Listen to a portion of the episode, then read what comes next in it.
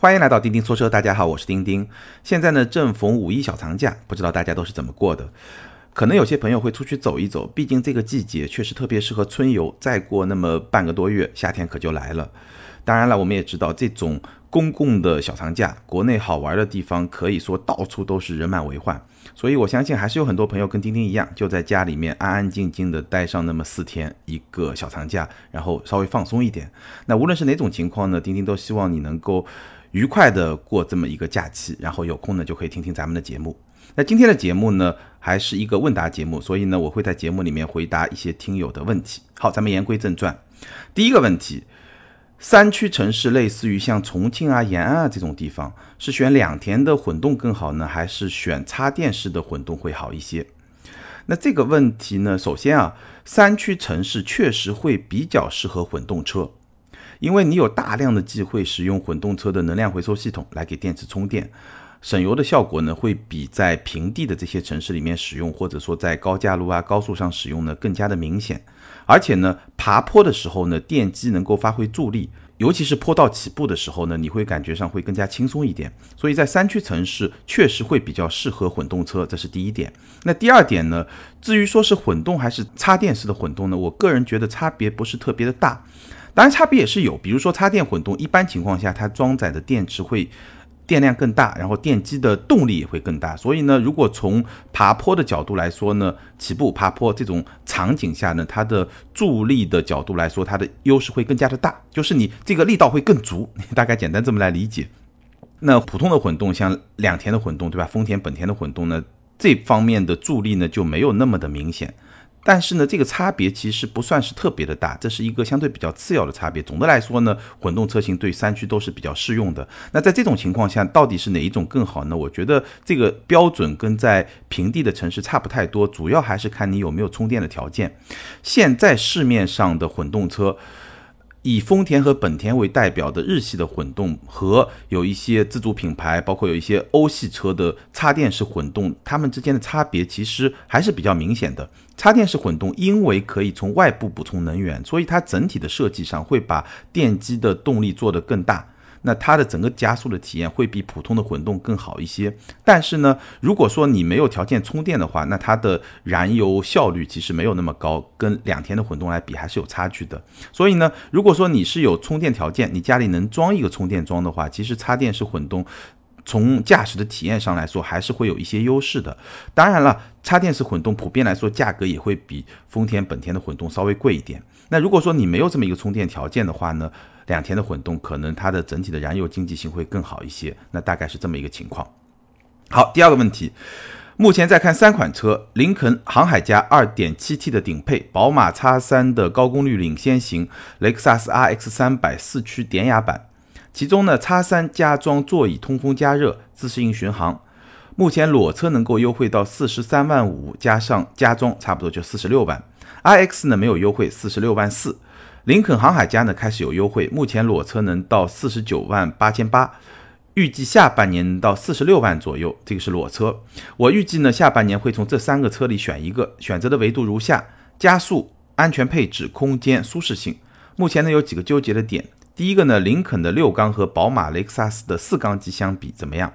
第二呢，林肯的保值率怎么样？第三呢，就是宝马 X3 适合商务接待吗？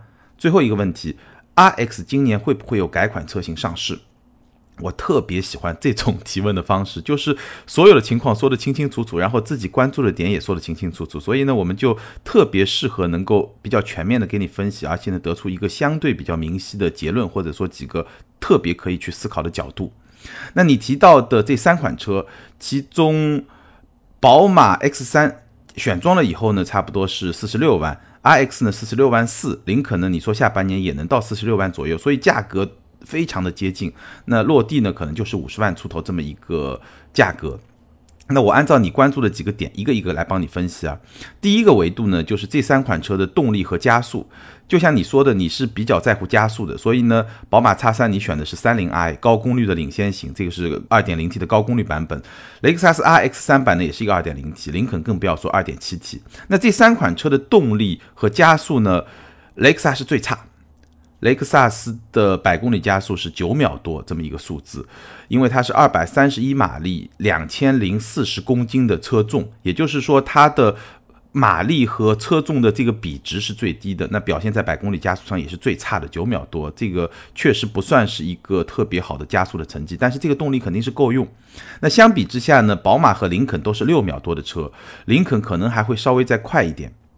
宝马是二百五十二马力，车重是一千八百六十公斤，其实是比较轻的。林肯呢是三百二十二马力，两千一百四十八公斤，所以呢，基本上宝马呢动力小一点，毕竟只是一个二点零 T，但是呢车身轻；林肯的动力大一点，但是呢毕竟车身重，所以最终呢这两款车的加速表现呢是差不多的，都是一个六秒多的车。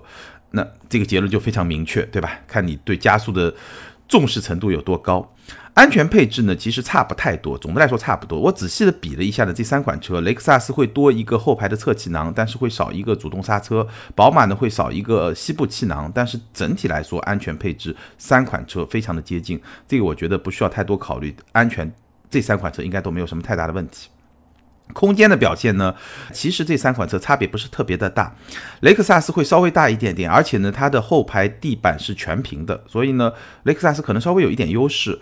那宝马的问题在于呢，宝马后排中央的隆起是比较大的，就叉三这款车后排中央的隆起是比较大的。林肯航海家这款车呢，后排中央也有隆起，但是呢它这个隆起会比宝马小一点，所以呢空间上大概是这么一个情况，稍微有点差别，差别不是特别的大。然后呢，舒适性，舒适性的三款车都不错，只不过呢，RX 这款车和航海家这款车都是非常完全的舒适性的导向，就是他们在底盘的调教，在整个的设计层面说，完全是舒适导向的。而宝马 X3 不太一样，宝马 X3 呢是比较追求舒适和运动的平衡，它更加中性一点。那如果说你要说跟雷克萨斯和林肯来比的话，它显然会更加的运动，所以呢，舒适性大概就这么一个情况。你是想要说追求一个完全以舒适为导向，就我过了一些沟沟坎坎、一些小的接缝完全感受不到，还是说，哎，我过这些小的路面的接缝啊，包括一些颠簸的时候呢，虽然也能过滤的不错，但是路感还是比较清晰的，而且呢，我真的开起来稍微要激烈一点驾驶，它还是能够给你带来一种运动的感觉呢。那你自己去权衡，你对舒适性的要求有没有那么的纯粹？保值率确实就像你说的，林肯的保值率相比宝马和雷克萨斯都是会比较低一点，这个是非常明确的。宝马是不是适合商务呢？首先，我个人觉得宝马这个品牌它肯定是没有问题，但是呢，叉三这辆车确实不是商务导向的，尤其是相比你提到的另外两款车，雷克萨斯的 RX，包括林肯的航海家，相比这两款车来说呢，叉三没有那么商务。那至于是不是适合商务接待，我觉得就看你所在的那个地方，对吧？是更加注重品牌，因为宝马这个品牌在三个品牌里面相对来说还是比较硬的。但是呢，林肯和雷克萨斯也不算差，而且呢，那两款车可能从设计的取向来说呢，会更加接近商务一点。所以呢，就两个方面自己去权衡一下吧。最后一个问题，RX 改款确实。iX 今年会不会有改款车型上市？我不太确定，但是最晚到明年肯定会有。而且呢，那款车我不知道会不会更加符合你的需求。我跟你说一下，iX 改款会是一个加长车型，也就是 RXL。那那款车呢，会在现款车型的基础上加长十一厘米，所以改款以后车长就达到了五米，一个非常长的一款 SUV。轴距依然是二七九零，轴距没有加长。那款车加长主要是在就是 C 柱之后的这个部分，而且呢，它会有一个六座的车和七座的车。加长以后，它会是二加二加二或者二加三加二。那你会不会觉得那款车更加的符合你的需求，更加的商务呢？但那款车今年会不会上市呢？我个人是持一个比较怀疑的态度，很有可能呢，还是会要等到明年，这个概率会更高一点。所以最后总结一下，其实我发现啊，就是你纠结的几个点呢，我不知道这个先后顺序是不是就像你说的那样，其实它多多少少还是有一些矛盾的地方需要你去做取舍的，对吧？比如说加速，如果从加速的角度呢，雷克萨斯就被淘汰了；但是如果从舒适性的角度、从空间的角度呢，雷克萨斯又不错；包括从保值率的角度来说，雷克萨斯又相当的不错，对吧？那如果说安全配置大家都差不多，那从商务接待的角度来说呢，宝马的品牌和雷克萨斯、航海家这两款车，它们本身车的调性呢，好像又有一点差别。所以呢，刚才已经说的比较充分了，可能你还是要在你关注的这些不同的维度之间稍微做一下取舍。好，下面一个问题，想买一台代步车，车长不超过四米五，车宽希望宽一点，主要呢用于城市代步，偶尔撒撒野。预算呢在二十到三十左右。家里有三厢轿车和 SUV，希望是两厢或者旅行车，不考虑新能源。那请我给一个建议。首先呢，你这辆车应该是家里至少第三辆车，对吧？因为你说有三厢轿车也有 SUV，那至少是第三辆车，城市代步，所以这个功能可以是比较纯粹的。那我基本上会觉得，首先你。这辆车其实对空间的需求就不是特别的大，而且呢，你自己也说了，车长不超过四米五，那就是一个城市代步的小车。偶尔要撒撒野呢，我的理解，这个撒野的意思应该也不是越野那个层面的撒野，而是说，哎，开的稍微猛一点的那种撒野。二十到三十万，那基本上就可以定位下来，就是一个小钢炮，或者呢，就像你说的是一辆稍微有一点个性的旅行车。那怎么说呢？今天这个市场上这样的选择其实不多。我琢磨了半天，可以给你两个考虑的选项。第一个呢，就是进口宝马的幺二五 i，也就是最后的后驱宝马。现在国产的宝马三厢已经是前驱了，那未来全球市场的宝马一系，无论是三厢还是两厢，都会是前驱车。那现在呢，还能买到最后的后驱一系车。那按照你的预算呢，可以买幺二五 i，裸车是在小三十万。那这个 2.0T 的发动机呢，整个动力的表现也不错，基本上市区代步没问题。那这款车其实最大的不太好的地方，其实就是后排的空间特别的小。但是呢，因为你家里已经有三厢轿车有 SUV，这款车只是用来市区代步，那我觉得只用它的前排那是完全没问题的，动力也非常的充沛，因为毕竟是一个 2.0T，而且这个 2.0T 是224马力的 2.0T。六点一秒破百，所以整个动力的表现也是相当不错的。而且因为这个车小嘛，灵活，那么以二百二十四马力这么一个动力，无论是说加速还是操控的感觉都会相当的不错。唯一呢，可能你会有点纠结呢，毕竟这款车比较老了，出来时间比较长了，所以在某些部分，比如说车内的一些车机啊。这些方面，包括有些内饰的那种感觉啊，还是会比较老一点。那不知道你能不能接受？但是这款车如果纯粹从城市代步又带一点操控属性的角度来说，我觉得是一个非常好的选择，而且品牌也不错。第二个选项呢，就是大众高尔夫 GTI。二百二十马力，六点九秒破百，它的性能会比幺二五 i 稍微弱一点点，而且呢，它因为是一个前驱，所以从操控乐趣上来说呢，也会稍微差一点。但是呢，它也有两个优势。第一个优势呢，就这辆车的裸车可能二十万左右就够了。第二个呢，它整个车内的设计，这个配置的水平，包括整体的这种呃高级感吧，其实也是相当不错的。配置肯定是比一系可能还会再更好一点。所以呢。你看你怎么去选择？那另外还有一个选择呢，可能现在还没有，但是呢，你等一等，也许会有，就是沃尔沃的 V 六零这款车，非常多的听友都很感兴趣。其实我个人也很感兴趣，但是呢，我不知道为什么，就是一拖再拖，进不了中国市场。那那款车如果能进来的话，我基本上觉得定价肯定不会太低，但是呢，过一段时间，半年一年之后呢，卖到个三十万左右能够入手，应该问题不太大。当然，如果那款车跟我刚才提到的宝马后驱的一系和高尔夫的 GTI 这两款车来比呢，我觉得性能上可能会比不上，因为六零系嘛，它本身是一个级别要更高一个级别的车，所以呢，如果你要把预算控制在三十万的话，它的整个性能的水平可能会低一点。但是它的好处在于什么呢？它的好处在于这种风格，对吧？这个旅行车的风格可能还是会不太一样。然后车身长度呢，会不会超过四米五呢？真不好说，但是呢，即便超过了，应该也不会超过太多，大概是，呃，这么一辆车，我觉得从风格的角度来说也是相当不错的。但是从撒野的属性来说呢，可能会比不上我刚才说的宝马的幺二五 i 和高尔夫的 GTI。那如果说你没有那么纠结于是两厢这么一个概念呢？或者说你更在乎性能上有一些突破呢？其实还有一款车可以去考虑，就是奥迪的 S 三。但是 S 三是个三厢车，价格呢也会稍微超出你的预算一点点，大概可能裸车在二十二三万这么一个水平。但是毕竟它的动力会更上一个级别，接近三百马力的这么一个动力表现。如果你真的要撒野的话，这个会更好一点。那大概就是主推两款车，另外可以考虑两款车，你可以自己去选择和琢磨一下。好，第四个问题，一九款的马自达 CX 五二点五值得购买吗？长期持有，一年两万公里以内，后期保养费用低吗？CX 五卖的不是很好，销量不高，会成为小众车吗？马自达会退出中国吗？问题很多，一个一个回答。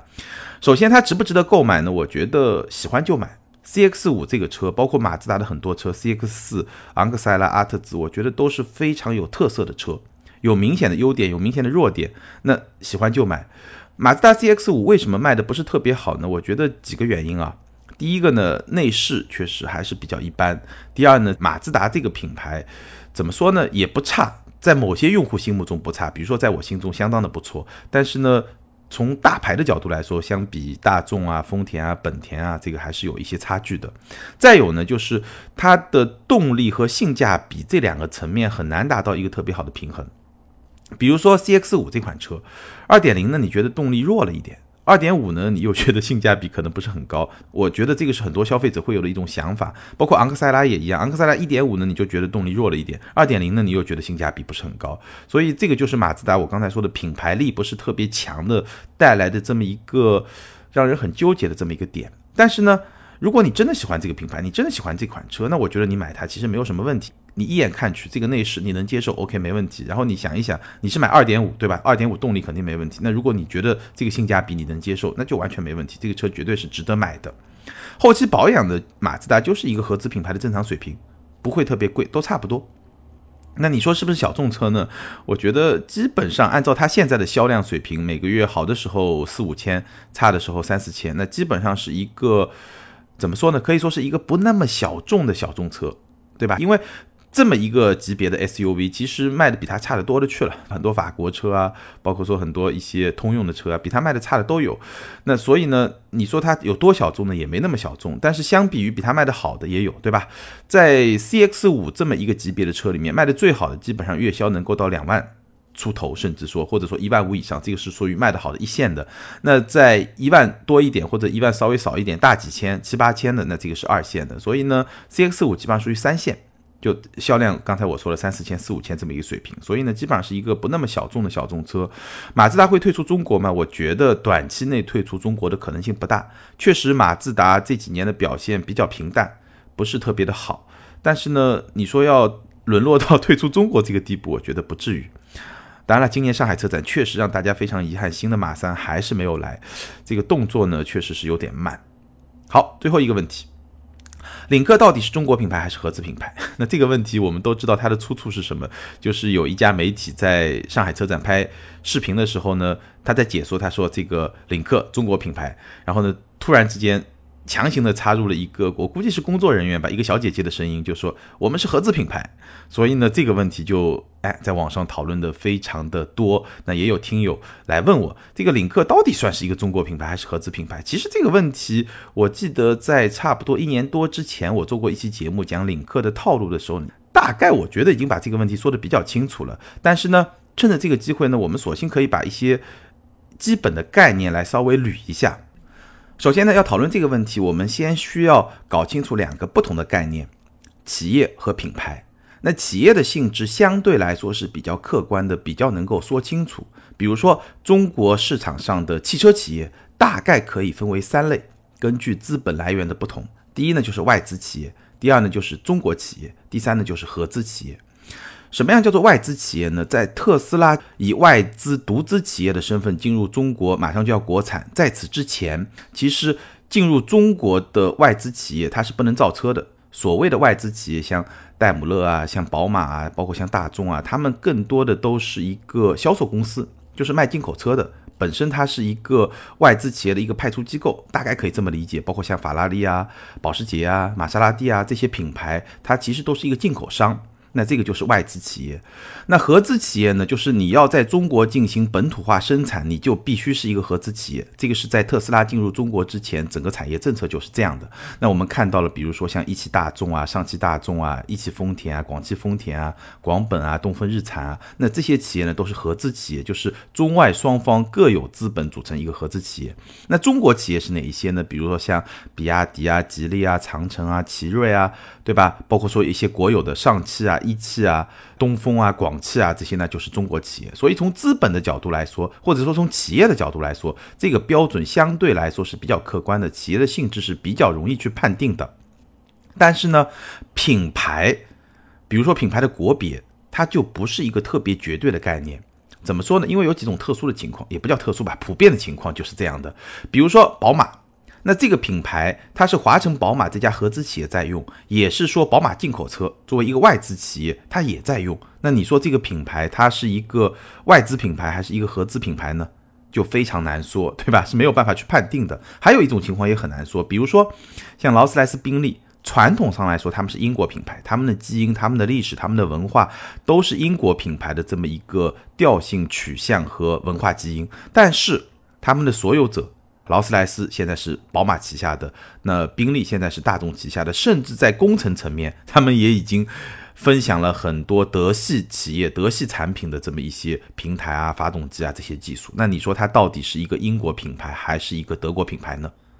那只不过我们在惯例上来说，更多的是从国别、从文化基因、从历史传统、从整个品牌定位、品牌的调性这个程度来去界定它到底是一个什么样的品牌。比如说捷豹路虎，我们还是会认为他们是英国品牌；比如说劳斯莱斯、宾利，我们也同样会认为他们是英国品牌。包括说沃尔沃，虽然现在是吉利全资控股的，但我们同样认为它是一个北欧品牌，是一个瑞典品牌。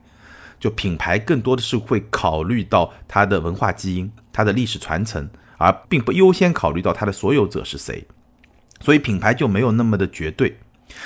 另外一个方面，品牌的级别，那我们说严格来说，那如果说你要考虑品牌的级别，那这样定位是最好的。比如说高端品牌、中端品牌、低端品牌。对吧？或者说豪华品牌、中端品牌、低端品牌，在上面可能有一个超豪华品牌，宾利、劳斯莱斯就属于超豪华品牌。那普通的豪华品牌就是奔驰、宝马、奥迪，对吧？凯迪拉克、沃尔沃、雷克萨斯，那这些就是豪华品牌。那中端品牌呢，就是大众、丰田、本田，包括标致、雪铁龙、日产，那这些都属于中端品牌。那低端品牌呢，如果放到十年前，就是我们看到的一些自主品牌，长城啊、比亚迪啊、吉利啊、奇瑞啊，那这个就是低端品牌。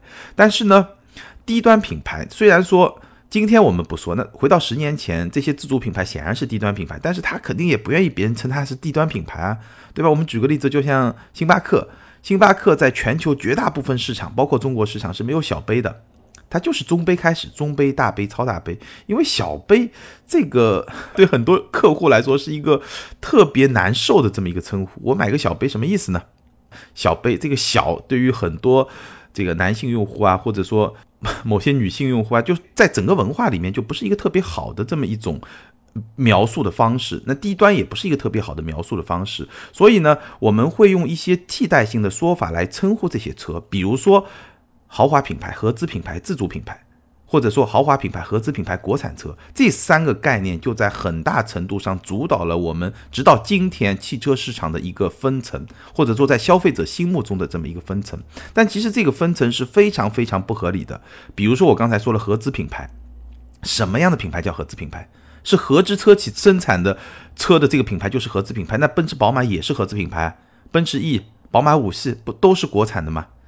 对吧？不都是在合资企业里面生产的吗？那难道他们也是合资品牌吗？这个也不对，对吧？所以合资品牌其实在中国市场，它是成为了一个终端品牌的一个代名词，因为大部分的合资车企生产的终端品牌就被称为是一个合资品牌。那国产车也是一个很不严谨的概念。我刚才说了，宝马 X 三、宝马的 X 一、奔驰的 GLC、E 级都是国产车。什么叫国产？在奔驰的体系里面，在宝马的体系里面，国产就是跟进口对应的嘛，你要么就进口，要么就国产嘛，对吧？在中国本地生产，那当然就国产。所以呢，你说用国产车来指代自主品牌的车，也是一个非常不严谨的概念。但是没有办法，因为有很多历史的原因，最后大家约定俗成的这些称呼，最常用的称呼就是。豪华车、合资车、国产车，或者说豪华品牌、合资品牌、自主品牌或者国产品牌，就大家就这么来说。那已经这么说了，你硬要说它不对，这个也没用，对吧？因为语言嘛，本身就是大家用的多了就约定俗成了。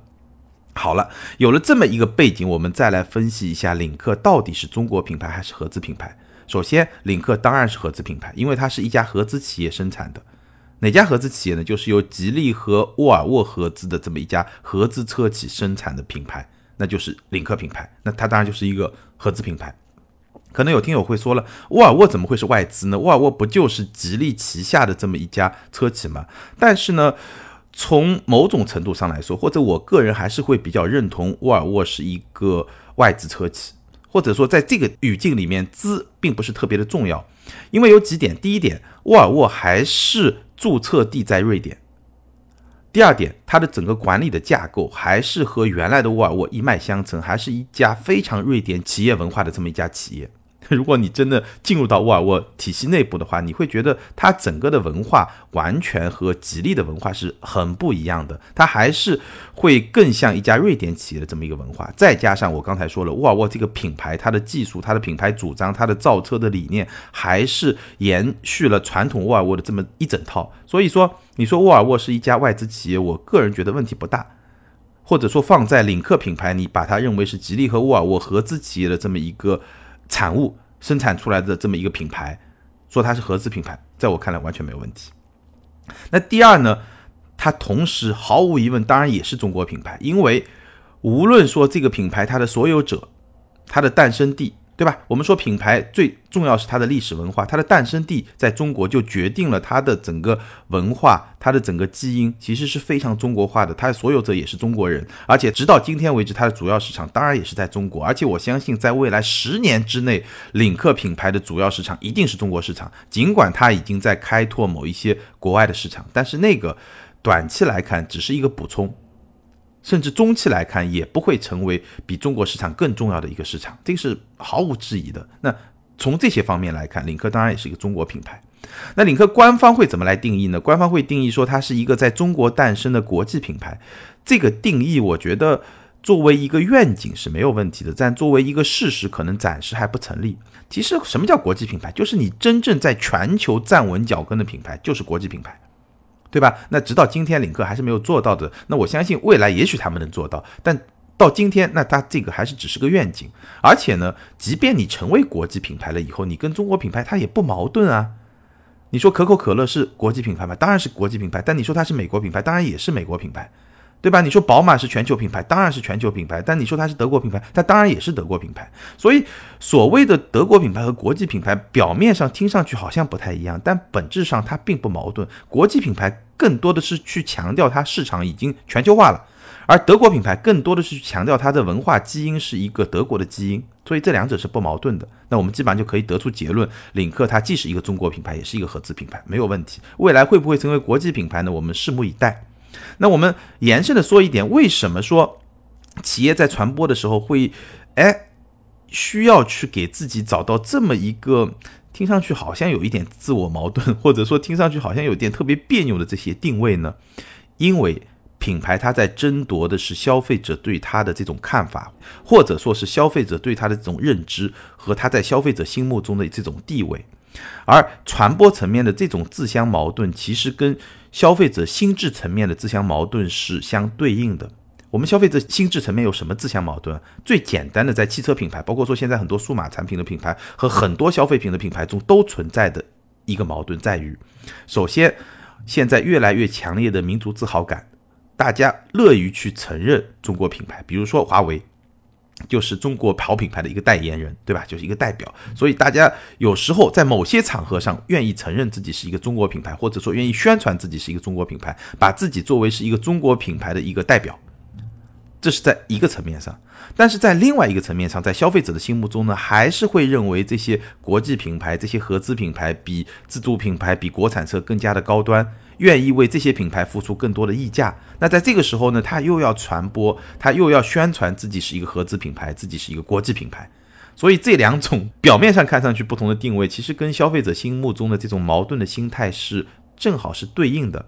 其实你可以想一想，你自己，比如说你要做一件事情，同样一件事情，你跟领导汇报的时候和你跟下级去讲这件事情的时候，是不是说法也会不太一样呢？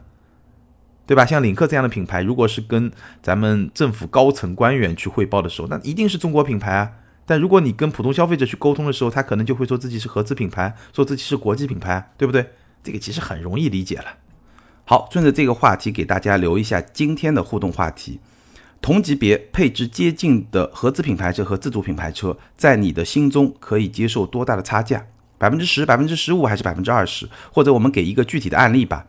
现在比较火的吉利缤越，一款基于 BMA 平台的小型 SUV。那跟它对应的呢，大众的 T-Cross、本田的缤智或者丰田的奕泽，这么一些合资品牌的小型 SUV。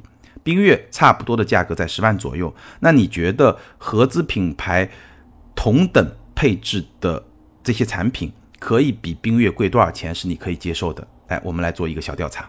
好，今天的答听友问就到这儿。接下来我们来看一下上期节目的听友留言。上期节目咱们聊的是第二代比亚迪唐 DM，ID 是叶叶舟这位听友他说，作为二代唐 DM 二十七万九千九版本的车主，介绍下行驶里程超过一万两千公里的感受。优点呢，外观好，动力强，行驶品质不错。随着天气变暖，能耗已经可以稳稳的在百公里二十五度电以内。缺点呢，液晶仪表内容不够多，不能联动地图。内饰偏朴素，用料相对一般。自动辅助驾驶系统呢，偶尔会出现错误误报。最后呢，二十二寸轮毂，轮胎外凸，容易刮花胎壁。我已经换了一个，在 4S 店三千一百块，查了途虎呢是两千，总体是满意，买这车不后悔。非常感谢这位听友的补充。不过这个二十二英寸的轮胎是真贵啊，所以很多时候啊，一个好的视觉感受还是需要付出相当大的代价的。ID 是 YY 超人，他说。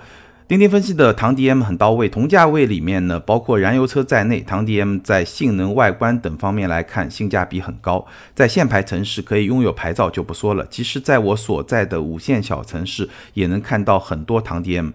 首先是它满足了年轻人对外观和性能上的需求，而且很大，不是开玩笑，大这个属性其实也蛮重要的。再一个就是小城市，不管小区也好，民房也好，空间相对较宽松，在自家扯个插。线板充电也比较容易。综上所述，我觉得唐 DM 卖得好也是可以理解的。非常感谢这位听友提供的信息，其实你提供的信息还是蛮出乎我意料之外的。因为抛开了免费牌照这个因素之后，比亚迪唐 DM 还有多大的吸引力？其实我一直表示比较的怀疑，尤其是在四五线城市。当然，从理性的分析来说呢，也有一定的合理性。因为首先就像你说的，装充电桩是一个更加方便的一种使用的场景。而且呢，我们可以简单算一下，现在一个唐 DM。比同等配置的汽油版的唐大概贵十万块钱，那你考虑到购置税的减免，差不多贵八万多块钱。然后呢，如果说你每天都能用家用电去充，我上期节目也给大家算过，每公里的使用成本不到一毛。那考虑到你在跑一些高速，平均的使用成本可能是两毛。那如果你用油车，一个唐的汽油车，可能它的平均的使用成本每公里在八毛左右。那也就是说，每公里你能省六毛。对吧？那六毛一年，假设跑差不多两万公里，那就是一年能省一万二。那如果你用个五年的话，能省六万块钱。那我们刚才说差价八万，这边省六万，也就是说五年的话，那也就差价只有两万块钱。那这两万块钱换来什么呢？换来了更好的动力、行驶品质和科技感，值不值呢？我觉得每个人会有自己的判断。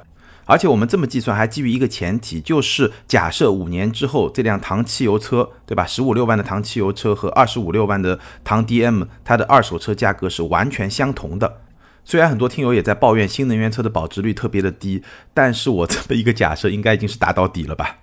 但只是呢，我会觉得，虽然这么算下来，好像唐 DM 的性价比也不差，但是毕竟一个四五线城市，你一出手就得花一个小三十万来买一辆车，买一辆自主品牌比亚迪的车，有多少消费者能够接受这一点？我倒是比较怀疑的。感谢这两位听友的分享，欢迎你们把自己的联系方式通过个人微信号全拼的钉钉小马甲留给我，你们将获得的是由途虎养车网赞助的价值三百九十九元的途虎王牌汽车应急启动电源，一万毫安带防反介智能夹，支持十二伏的四点零排量以下的柴油和汽油发动机的启动。有了它，一旦你的车电瓶亏空无法启动，你就不用再找另外一辆车来接驳了。好，还是要欢迎大家多多的留言互动，留言和评论永远都是对主播最好的支持。最后提醒一下，如果你有什么问题想要钉钉来帮你解决，三个平台：喜马拉雅、微信订阅号“钉钉说车”、新浪微博钉钉说车钉钉。有些问题呢，我会直接简单的回复你；还有一些问题呢，我会在咱们的节目里专门来回答。感谢大家的支持和陪伴，今天咱们就聊到这儿，下周接着聊，拜拜。